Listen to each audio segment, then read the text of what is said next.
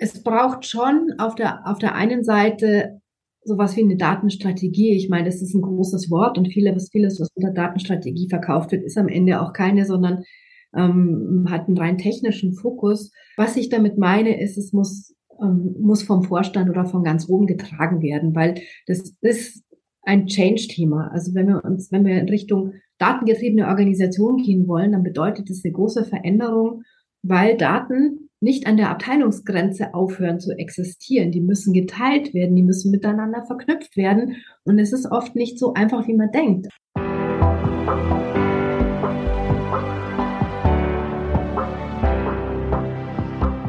Willkommen bei Breakfast Briefings, dem Management-Podcast von Business Circle. Erleben Sie Persönlichkeiten, die Sie inspirieren, bereichern und Ihr Fachwissen mit Ihnen teilen. Weil Wissen verbindet.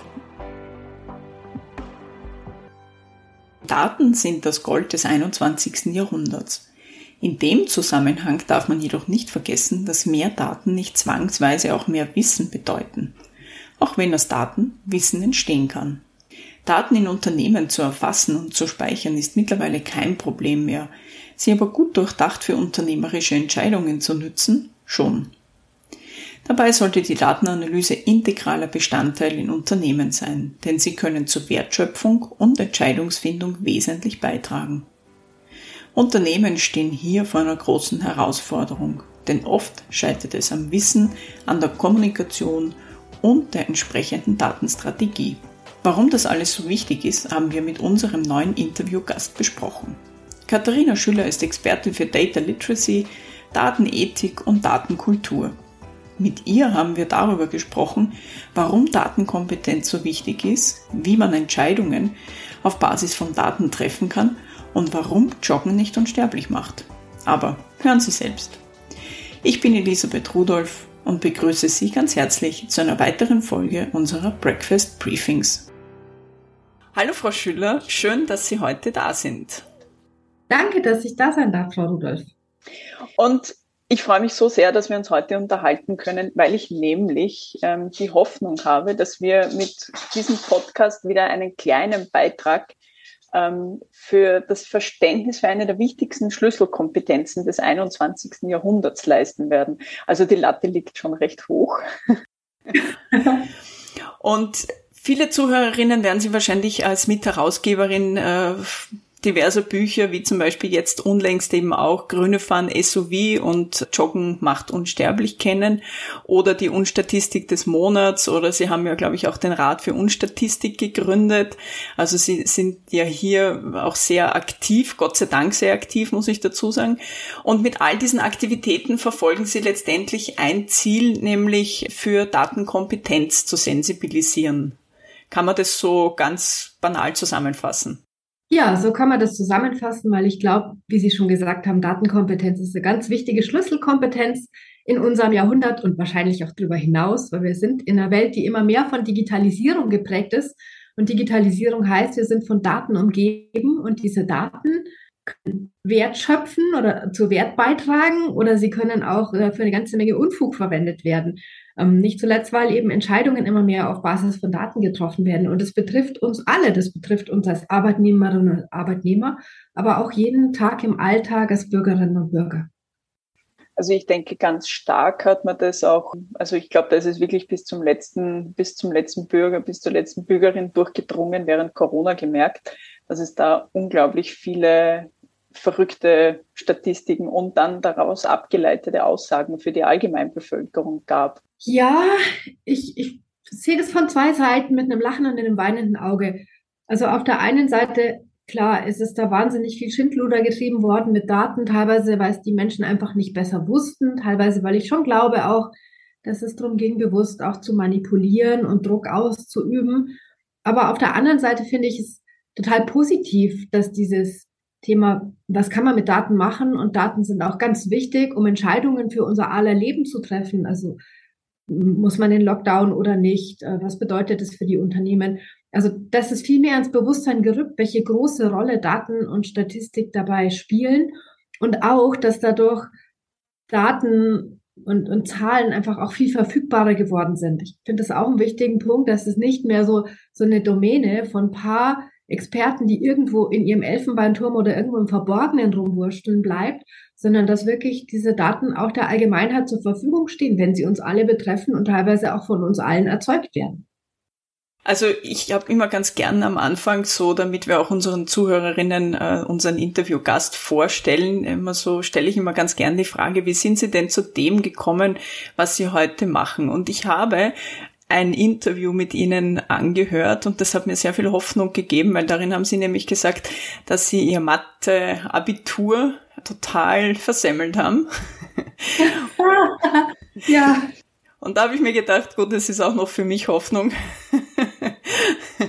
das stimmt, obwohl ich Mathe eigentlich total gern mochte. Ich hatte sogar Mathe-Leistungskurs, aber äh, man hat ja da Analysis und man hat Geometrie und man hat Stochastik. Und Stochastik war für mich ich habe überhaupt nicht verstanden, was das soll, warum man ausrechnen soll, wie viele Leute in einem Fahrstuhl in unterschiedlicher Konstellation reingehen können oder Autos auf Parkplätze oder Kinder auf Kindergeburtstage. Also was soll das? Das war für mich total unverständlich. Und ähm, das hat mich auch hat dann auch dazu geführt, dass mein Mathe-Abitur ähm, suboptimal, sagen wir mal so, gelaufen ist, ja. Genau, aber trotzdem haben Sie dann diesen Weg eingeschlagen und äh, sich der Statistik angenommen, die ja doch recht komplex ist. Ja, weil ich mochte immer Mathe, ich mochte aber auch immer Menschen. Und ähm, was mich fasziniert hat, war Psychologie. Und ich habe angefangen, Psychologie zu studieren und war erstmal damit konfrontiert, dass wir wahnsinnig viel Mathe wieder hatten und Statistik. Und das war so erstmal, oh Gott, jetzt muss ich mich damit auseinandersetzen. Aber ich hatte den Ehrgeiz, ich wollte da sehr gut sein und habe das einfach gepaukt.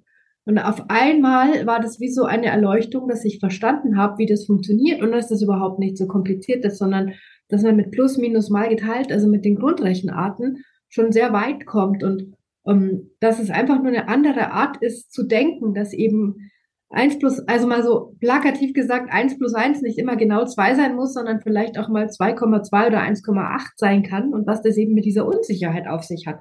Und als mir das klar wurde, ähm, da hat es angefangen, mir richtig Spaß zu machen. Und das war dann auch ähm, mit einer der Gründe, warum ich dann mein Studienfach gewechselt habe und dann Statistik im Hauptfach studiert habe. Mhm. Sie beschäftigen sich ja in erster Linie mit ja, Datenkompetenz, könnte man das mal so unter einem Deckmäntelchen zusammenfassen. Und zwar jetzt viel weniger eigentlich, was es mit Datengenerierung zum Beispiel auf sich hat, aber viel mehr eigentlich mit der Datenvermittlung und, und dieses Übersetzen. Können Sie einmal diesen Begriff der Datenkompetenz oder Data Literacy findet man eigentlich auch immer wieder erklären, damit wir da mal unsere Zuhörerinnen an der richtigen Stelle abholen? Ja, sehr gern. Also es gibt ja da auch manchmal Rückfragen, warum muss man jetzt da noch einen englischen Begriff benutzen und kann ich bei Datenkompetenz bleiben?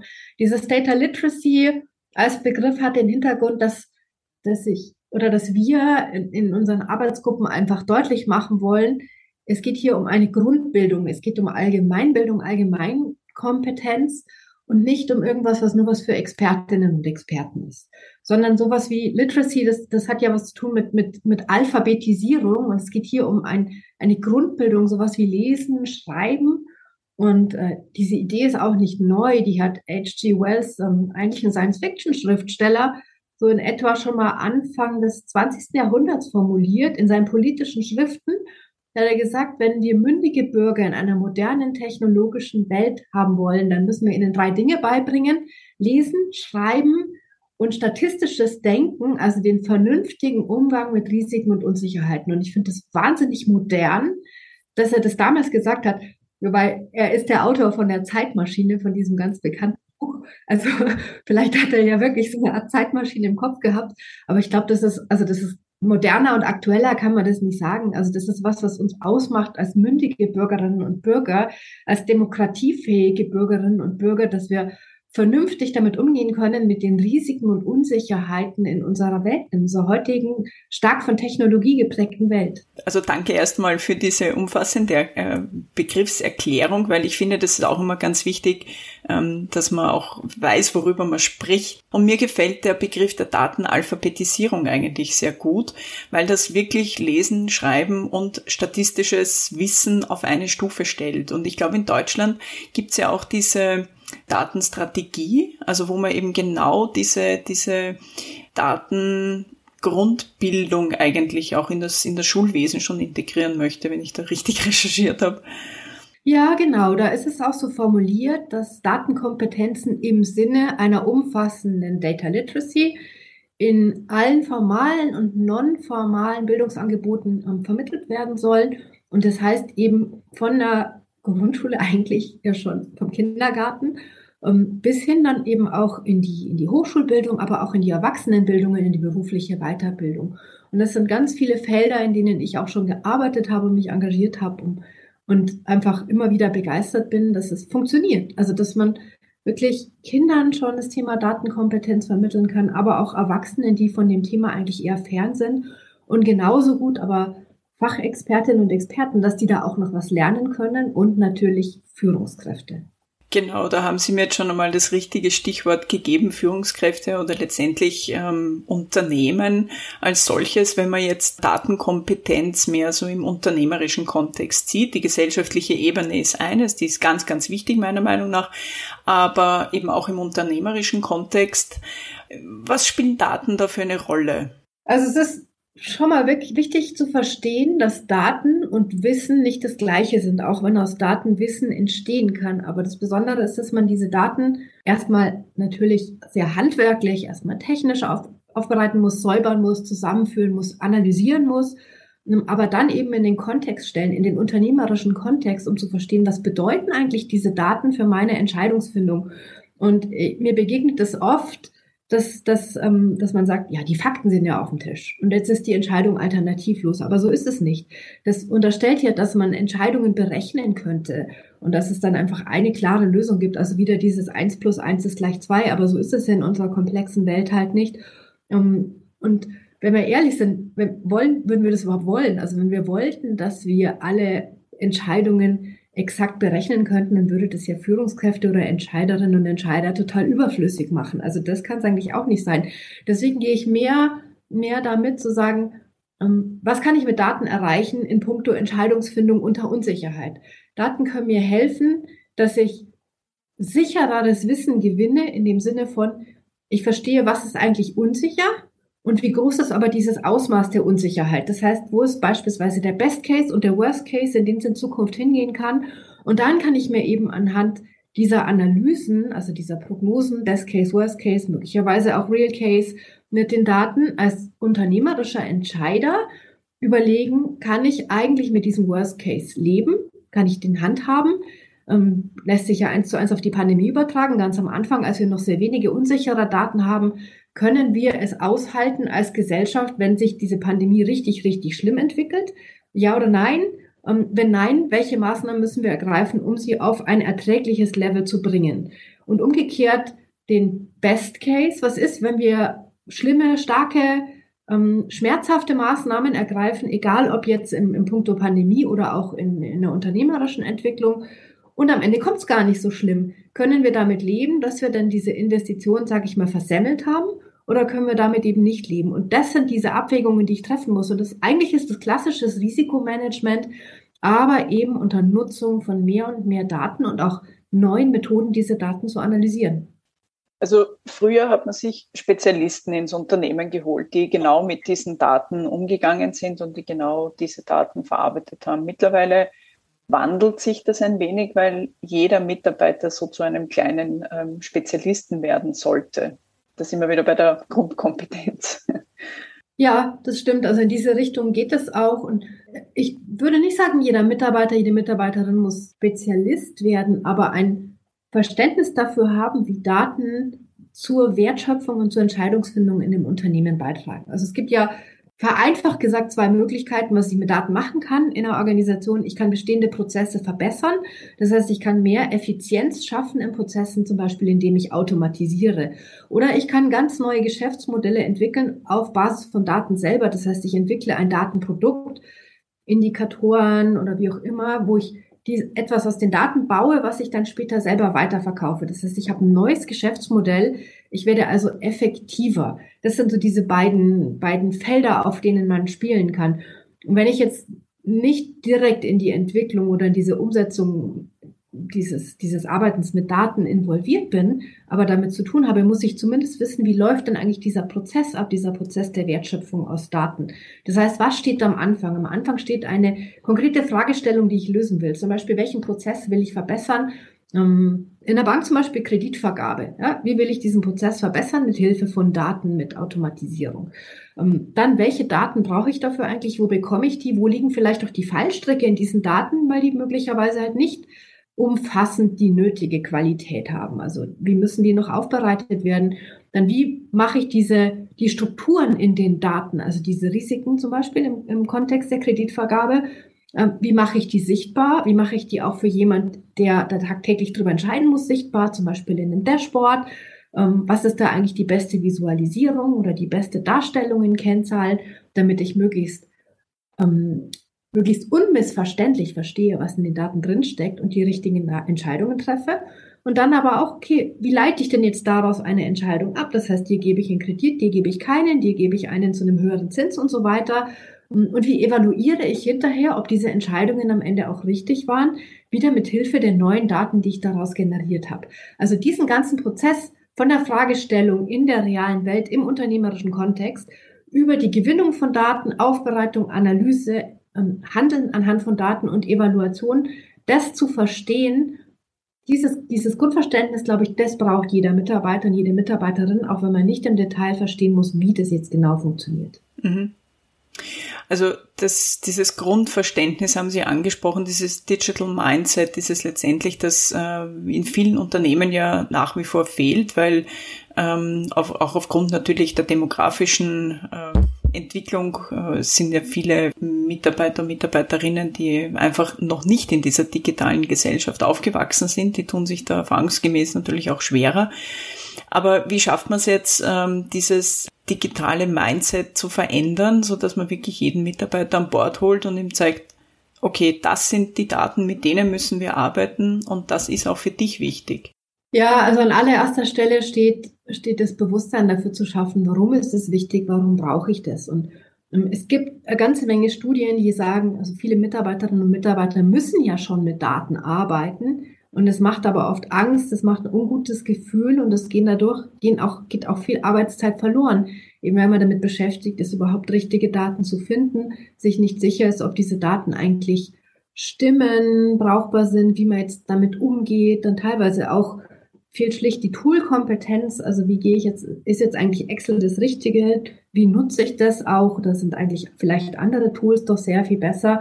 Also schon mal so diese, diese, dieses Basiswissen, diese Basis, das Basiswerkzeug zu vermitteln, das kann allein schon helfen, um Ängste zu nehmen, aber auch dann am Ende letztlich Zeit zu sparen und, und effizienter, Leute effizienter zu machen. Also ich erinnere mich an einen Fall, da wurde so ein neues Controlling-System eingeführt und äh, die Mitarbeiterin, die damit arbeiten sollte, hat gesagt, es kostet sie eigentlich jeden Monat, fast eine ganze Woche, diese Daten immer wieder zusammenzusuchen und aus der Datenbank zu ziehen und von da und dort. Und dann haben wir am Ende relativ wenig Code geschrieben, der ihr das einfach automatisiert hat. Und dann hatte sie ein eigenes Menü in Excel, das kann man ja alles programmieren, wo sie draufgeklickt hat und dann hat sie das fertig ausgefüllt, ihren Report bekommen. Und die hat mich angeschaut wie irgendwie eine, eine Erscheinung und meinte, das ist ja, ja Wahnsinn. Und da könnte, könnte man jetzt eigentlich noch das machen und könnte man jetzt vielleicht noch das analysieren und können wir das vielleicht auch regional anschauen. Und das war für mich auch so beeindruckend zu sehen, wie auf einmal diese diese Kreativität zum Tragen gekommen ist. Also wie sich auf einmal jemand, der vorher nur genervt war davon, dass er, dass er so eine stupide Arbeit mit Daten machen musste, mit Copy-Paste und sonst irgendwas, auf einmal Ideen hatte, was in diesen Daten drinstecken könnte und was man noch alles lernen könnte. Und ich glaube, da müssen wir hinkommen. Also an dieses Zeigen, was kannst du eigentlich Spannendes alles rausfinden, wenn, wenn dir mal diese tägliche Arbeit mit den Daten, die einfach nur nervt und Zeit kostet und, und die man wirklich in vielen Punkten noch automatisieren kann, wenn die dir weggenommen wird und du eigentlich deine, das, das Menschliche, deine eigene Kreativität und dein Fachwissen mal so richtig einbringen kannst. Also auch zu zeigen, dass es tatsächlich eine Arbeitserleichterung ist und dass man dann wieder Zeit für andere neue Aufgaben hat, die im Unternehmen auch wichtig sind. Ganz genau. Und so würde ich auch als Unternehmen rangehen. Also es braucht schon auf der, auf der einen Seite sowas wie eine Datenstrategie. Ich meine, das ist ein großes Wort und vieles, vieles, was unter Datenstrategie verkauft wird, ist am Ende auch keine, sondern ähm, hat einen rein technischen Fokus. Ähm, was ich damit meine, ist, es muss, ähm, muss vom Vorstand oder von ganz oben getragen werden, weil das ist ein Change-Thema. Also wenn wir uns, wenn wir in Richtung datengetriebene Organisation gehen wollen, dann bedeutet das eine große Veränderung, weil Daten nicht an der Abteilungsgrenze aufhören zu existieren. Die müssen geteilt werden, die müssen miteinander verknüpft werden. Und es ist oft nicht so einfach, wie man denkt. Also oft ist es, oft erlebe ich das, dass ähm, ich spreche mit, mit Führungskräften, Fachkräften aus verschiedenen Abteilungen und merke, dass die eigentlich extrem kompetent schon sind in der Art, wie sie mit ihrem im Tagesgeschäft mit ihren Daten umgehen und teilweise wahnsinnig komplexe Modelle auch anwenden. Aber dann, wenn es darum geht, dass sie mit anderen Abteilungen zusammenarbeiten sollen, dann sind die Probleme da. Dann heißt ja, die liefern nicht die nötige Qualität, die wissen nicht, was wir brauchen, wir verstehen nicht, was die unseren Informationen schicken, die können mit unseren Sachen nichts anfangen. Man hat das Gefühl, die, die Inkompetenten sind immer die anderen. Aber das heißt nur, dass jeder für sich halt seine eigenen Methoden und Prozesse gefunden hat. Das ist bloß nicht kompatibel. Und in der Datenstrategie geht es darum, diese Kompatibilität herzustellen und klar zu machen, wir ziehen alle an einem Strang. Und wenn wir mehr aus Daten machen wollen, dann müssen wir auch einen gemeinsamen Weg dafür finden. Deswegen muss es von oben kommen. Aber es muss was sehr konkret sein. Und wir arbeiten deswegen sehr gern mit, mit Data Labs oder Datenlaboren, wo es darum geht, sich ganz konkrete Fälle auszudenken, ganz konkrete Use Cases. Was könnten wir jetzt mal ausprobieren mit Daten? Und es muss gar nichts Großartiges sein, sondern das, wo man einfach mal schnell den Prototyp bauen kann und sagen kann, okay, wie bringt uns das weiter? Und das Ziel von solchen Datenlaboren ist es, dass Menschen zusammenkommen, Datenexpertinnen und Experten, IT, Fachkräfte, aber auch Fachkräfte aus den verschiedenen Abteilungen, die sonst nicht ständig miteinander arbeiten und die sich dann auch austauschen müssen, die gemeinsame Sprache finden müssen und gemeinsam innerhalb relativ kurzer Zeit zu einer Lösung kommen. Und das ist, dann sind wir nämlich bei dem Punkt, wie kommuniziert man eigentlich Daten, wie vermittelt man dieses Thema? Ähm, und anhand dieser sehr konkreten Lösungen, die dabei entstehen können, entsteht auch mehr Fantasie bei den Beteiligten. Was kann ich eigentlich noch mit diesen Daten machen? Wer könnte eigentlich noch interessiert sein an diesen Lösungen, die wir gerade gefunden haben? Aber das heißt jetzt eigentlich, das ist ein ganz, ein totales Umdenken auch im Unternehmen. Ja, das ist ein Umdenken. Und ich meine, natürlich haben wir immer wieder diese Schlagworte von, oh, wir müssen agiler sein, wir müssen Scrum machen, wir müssen interdisziplinär arbeiten, wir müssen Silos aufbrechen. Aber in der Realität passiert das ja nicht. Ich glaube, Menschen müssen einfach mal erleben, dass das nicht nur einen Schlagwortcharakter hat, sondern dass es einen wirklich weiterbringt und dass man da auch experimentieren kann und dass dieses Experimentieren mit Daten Spaß macht. Haben Unternehmen Zeit, äh, mit Daten zu experimentieren? Ist das notwendig oder, oder sind die einfach so, ähm, stehen die so stark im Wettbewerb, dass da überhaupt nicht diese, dieser Ansatz für Kreativität da ist? Also ich glaube, das erleben wir nicht nur als Unternehmen, sondern in unserem täglichen Leben. Wenn wir immer nur damit beschäftigt sind, unseren, unseren Alltag zu organisieren, und gar nicht drüber nachdenken, was ist eigentlich Ziel, unser Ziel und wo wollen wir hin und was muss ich dafür verändern, dann kommen wir nicht weiter. Das ist genau diese Unterscheidung zwischen was ist dringend und was ist wichtig und dieses sich verändern in Richtung datengetriebene Organisation, das ist das Wichtige und Unternehmen, die das nicht machen, ich glaube, die werden langfristig verlieren, auch wenn sie vielleicht kurzfristig das schaffen, so irgendwie im Rennen zu bleiben. Mhm. Also Stichwort datengetriebene Unternehmen. Was bedeutet das jetzt ganz konkret für Banken und Versicherungen? Ähm, wie werden die in Zukunft arbeiten müssen? Das bedeutet, dass die ähm, erstmal sehr viel besser verstehen müssen, was haben die eigentlich intern für Daten und wie werden diese Daten bisher genutzt und wie können sie zukünftig genutzt werden, um zum Beispiel Prozesse zu automatisieren. Das können auch ähm, beispielsweise Marketingkampagnen sein für Kunden. Wen spreche ich an? Wem biete ich welches Produkt an? Wie automatisiere ich das weitgehend? Wie ziehe ich daraus aber auch die richtigen Schlüsse? Also, dass ich nicht vielleicht andere Produkte, die ich habe, kannibalisiere, weil ich ein neues Produkt beworben habe und es wäre vielleicht besser gewesen, ein anderes Produkt mit dem Kunden zu besprechen oder dem anzubieten. Ähm, aber auch, welche neuen Möglichkeiten bietet mir Digitalisierung, bieten mir Tools wie KI zum Beispiel in Kundengesprächen. Also wenn ich, also es gibt ja Entwicklungen zum Beispiel, wie man in Videokonferenzen bereits während man miteinander spricht, diesen, dieses gesprochene Wort verschlagwortet, automatisch protokolliert und damit zum Beispiel dokumentiert, was ist im Kundengespräch gesagt worden. Das kann man dann auch automatisiert auswerten. Ja. Genau, also dass man, dass man zum Beispiel im Kundengespräch auch um, hinterher prüfen kann, sind denn alle relevanten Punkte genannt worden und sich das hinterher auch nochmal überlegt, ist es gut gelaufen oder nicht. Das kann man dann eben auch analysieren. Ähm, vielleicht, wenn wir irgendwann auch an einen Punkt kommen, wo Kundengespräche per Video live analysiert worden und dem Berater, der Beraterin vorgeschlagen wird, okay, was ist denn jetzt vielleicht das nächstbeste, was du mit dem Kunden besprichst? Also direkt im Gespräch anhand der Reaktion, die ich analysiere. Das ist jetzt noch ein bisschen Zukunftsmusik, aber die Technologie dafür gibt's schon. Ähm, aber auch, welche neuen Märkte kann ich mir denn erschließen? Wo steckt Potenzial? Ähm, welche Risiken ähm, entstehen für mich möglicherweise durch die Digitalisierung als Bank? Wie kann ich damit zukünftig arbeiten? Wie schaut es da mit dem rechtlichen Rahmen aus? Ist es noch eine Grauzone?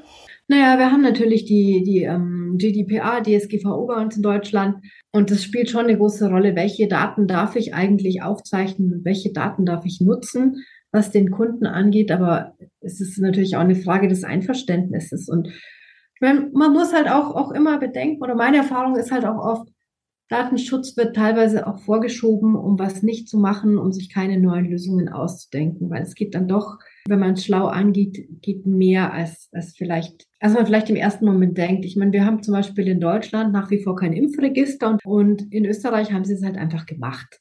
Und das ist einfach wunderbar, weil ich, sie haben den gleichen rechtlichen Rahmen wie wir, aber sie machen es halt und wir machen es nicht. Und das zeigt doch, dass es möglich ist, also dass es da, dass es da Lösungsansätze gibt.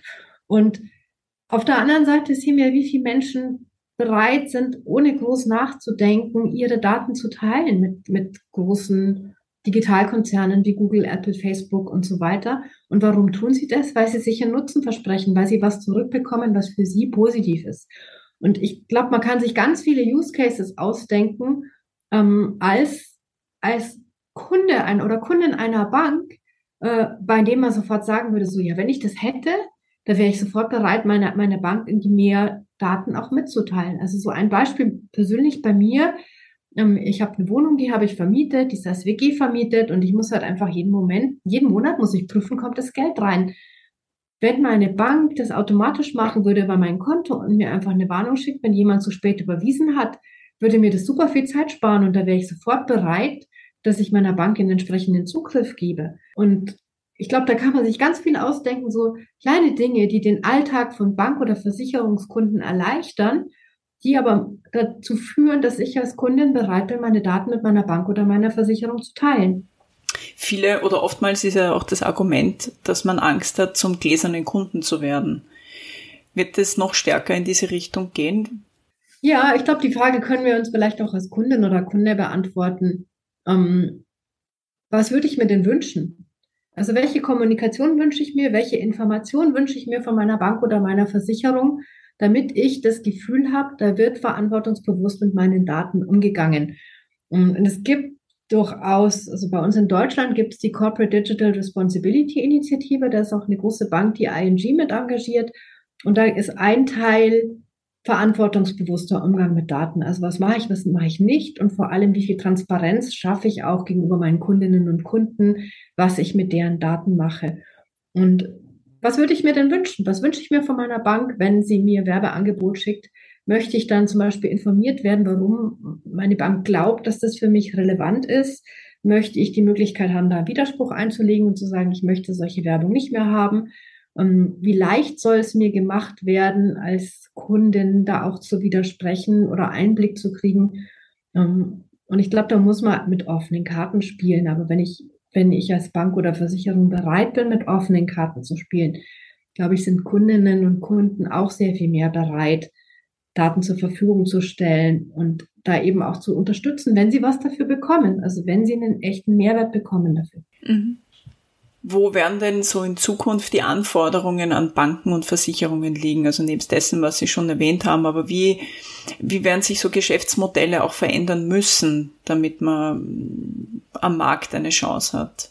Also wir werden als, als Kundinnen ja verwöhnt in Sachen Digitalisierung, digitale Angebote von, von ähm, Fintechs, von Startups, aber auch von Google und so weiter oder von Amazon. Also wie schnell man da Informationen findet, Dinge einkaufen kann, Dinge bestellen kann und so weiter. Ähm, teilweise auch auf unterschiedlichsten Kanälen, also über den Computer, per App, ähm, teilweise schon per Sprache. Ich glaube, das wird sehr stark verändern, wie die Interaktion mit Kunden stattfinden muss. Und diese zunehmend digitale Interaktion über verschiedenste Kanäle, das wird die Geschäftsmodelle von Banken und Versicherungen stark verändern. Und da, glaube ich, muss man auch mithalten. Daten haben ja auch eine gewisse Steuerungsfunktion. Und hier wird man natürlich auch andere unternehmerische Entscheidungen treffen können. Letztendlich, es ist nicht ein Müssen, sondern ich denke, es ist wirklich ein Können, weil man mehr Daten über die Kunden zur Verfügung hat. Ja, und es sind ja nicht nur die mehr Daten, die man zur Verfügung hat, sondern es, es geht auch darum, dass man sehr viel hochfrequentere Daten zur Verfügung hat. Also ich kann manche Entscheidungen ja fast schon in Realtime überprüfen, überwachen und vielleicht auch revidieren. Ähm, das gehört natürlich auch dazu, sich zu überlegen, okay, welche Entscheidungen treffe ich eigentlich langfristig ähm, und welche Entscheidungen sind sehr kurzfristig getroffen und müssen ständig angepasst werden. Also Finanzabteilungen zum Beispiel oder auch CEOs, die werden jetzt auch umdenken müssen und die werden natürlich auch viele Prozesse, also gerade bei Finanzabteilungen werden viele Prozesse ja auch automatisiert oder sind in vielen Unternehmen ja schon automatisiert. Ähm, und auf Basis dessen wird dann der CEO Entscheidungen treffen im unternehmerischen Kontext jetzt wieder.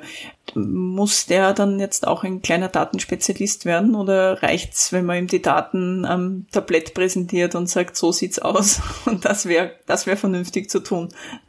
Also ich sollte als, als, als Unternehmer oder als CEO schon verstehen, was in Daten steckt und was in Daten nicht steckt, beziehungsweise wie viel Risiko oder oder wie viele Chancen auch noch in meinen eigenen unternehmerischen Entscheidungen stecken. Ich sehe so ein bisschen die Gefahr, dass wenn wir zunehmend datengetriebene Organisationen haben oder der CEO immer mehr Daten präsentiert bekommt, ich meine, de facto kriegen CEOs ja schon massenweise Daten auf den Tisch oder Entscheidungsvorlagen, dass dann so dieser Eindruck entsteht, ja, es ist ja alternativlos und eigentlich ist ja eh schon alles klar und die Daten sprechen ja eine eindeutige Sprache und das tun sie eben oft nicht. Und es gilt als Führungskraft, als CEO zu verstehen, ähm, wo, was steckt in den Daten und was steckt eben nicht in den Daten, wo sind Unsicherheiten, vielleicht weil diese Daten eben nicht repräsentativ sind, weil diese Daten ähm, möglicherweise einen bestimmten Zeitpunkt widerspiegeln, äh, wie ein Markt zu einem bestimmten Zeitpunkt aussieht. Das kann sich aber verändern über die Zeit und es muss nicht immer große Veränderungen sein, wie wir sie jetzt mit der Ukraine-Krise haben sondern das können auch kleinere Veränderungen sein, dass eben neue Wettbewerber auf den Markt kommen, die man eben auch nicht übersehen darf ähm, oder neue Kundenerwartungen oder neue mögliche technologische Entwicklungen ähm, sich, äh, sich plötzlich durchsetzen. Ähm, das heißt, also wie lange sind eigentlich die Aussagen, die mehr oder weniger in meinen Daten drinstecken, gültig? Wofür sind die gültig? Wie weit kann ich die extrapolieren? Und wo muss ich sie halt auch kritisch hinterfragen? Und dieses also nur weil wir vielleicht mehr Daten haben und diese Daten suggerieren, dass wir mehr wissen, ähm, wo ich schon gesagt habe, mehr Daten sind nicht mehr Wissen, darf ich mein kritisches Denken als CEO nicht aufgeben und mein, mein, mein Verantwortungsbewusstsein, dass ich am Ende für meine Entscheidungen auch verantwortlich bin. Auch ein bisschen mit Bauchgefühl trotzdem noch entscheiden. Ja, Bauchgefühl ist ja nichts Schlechtes. Also so Bauchgefühl, das klingt so, äh, ja, okay, irgendwie äh, so, so nicht greifbar, ja, aber Bauchgefühl ist ja ganz viel auch so Erfahrungen, Erfahrungswissen, das sich teilweise über viele Jahre angesammelt hat. Intuition, also das erste Buch, was ich geschrieben habe, heißt Statistik und Intuition. Und da geht es eben auch darum zu sehen, so was, was erspüre ich möglicherweise, was ich nicht ganz greifen kann, aber was vielleicht ein Wissen ist, das ich einfach noch nicht kodifiziert oder irgendwo aufgeschrieben habe. Ich meine, das, man darf es halt vielleicht auch nicht verwechseln mit Vorurteilen. Ja? Also das ist vielleicht manchmal auch dieses Problem, so dieses ja, ich habe das ja eh schon erwartet oder so, haben wir es immer schon gemacht oder so, das wird gar nicht funktionieren. Ja, also das, das ist halt die große Herausforderung, das zu hinterfragen. Wann ist mein Bauchgefühl oder mein, meine Erfahrung, ähm, wann ist die positiv, wann ist sie Wertbeitrag und wann muss ich sie aber eher kritisch sehen, weil sie mich möglicherweise daran hindert, neue Erkenntnisse zu gewinnen.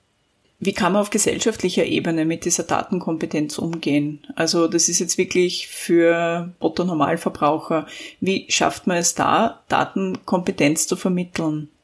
Ja, ein gutes Stichwort. Da darf ich ein bisschen Werbung machen für die App, die ich mitentwickelt habe. Die App heißt Stadtland Datenfluss. ist vom Deutschen Volkshochschulverband rausgebracht und auch unter der Schirmherrschaft unserer ehemaligen Bundeskanzlerin Angela Merkel. Und die App ist aber kostenlos. Ähm, und diese App, die zeigt auf in unserem Alltagsleben in so einer virtuellen Stadt, ähm, wo Daten heute überall schon eine Rolle spielen. Das betrifft Arbeit und Wirtschaft ist zum Teilbereich. Dann haben wir Gesundheiten drin, aber auch Mobilität und jetzt auch ganz neu das Thema Nachhaltigkeit, nachhaltige Entwicklung.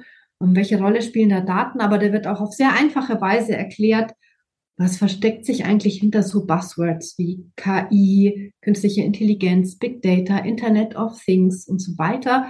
Ähm, wie lernt man eigentlich aus Daten? Es ist auch ganz wenig Statistik drin, aber so versteckt, dass man eigentlich nicht erschreckt wird durch statistische Begriffe. Also man kann es wirklich sehr gut lesen und auch durchspielen und kann auch so kleine Punkte bekommen dafür.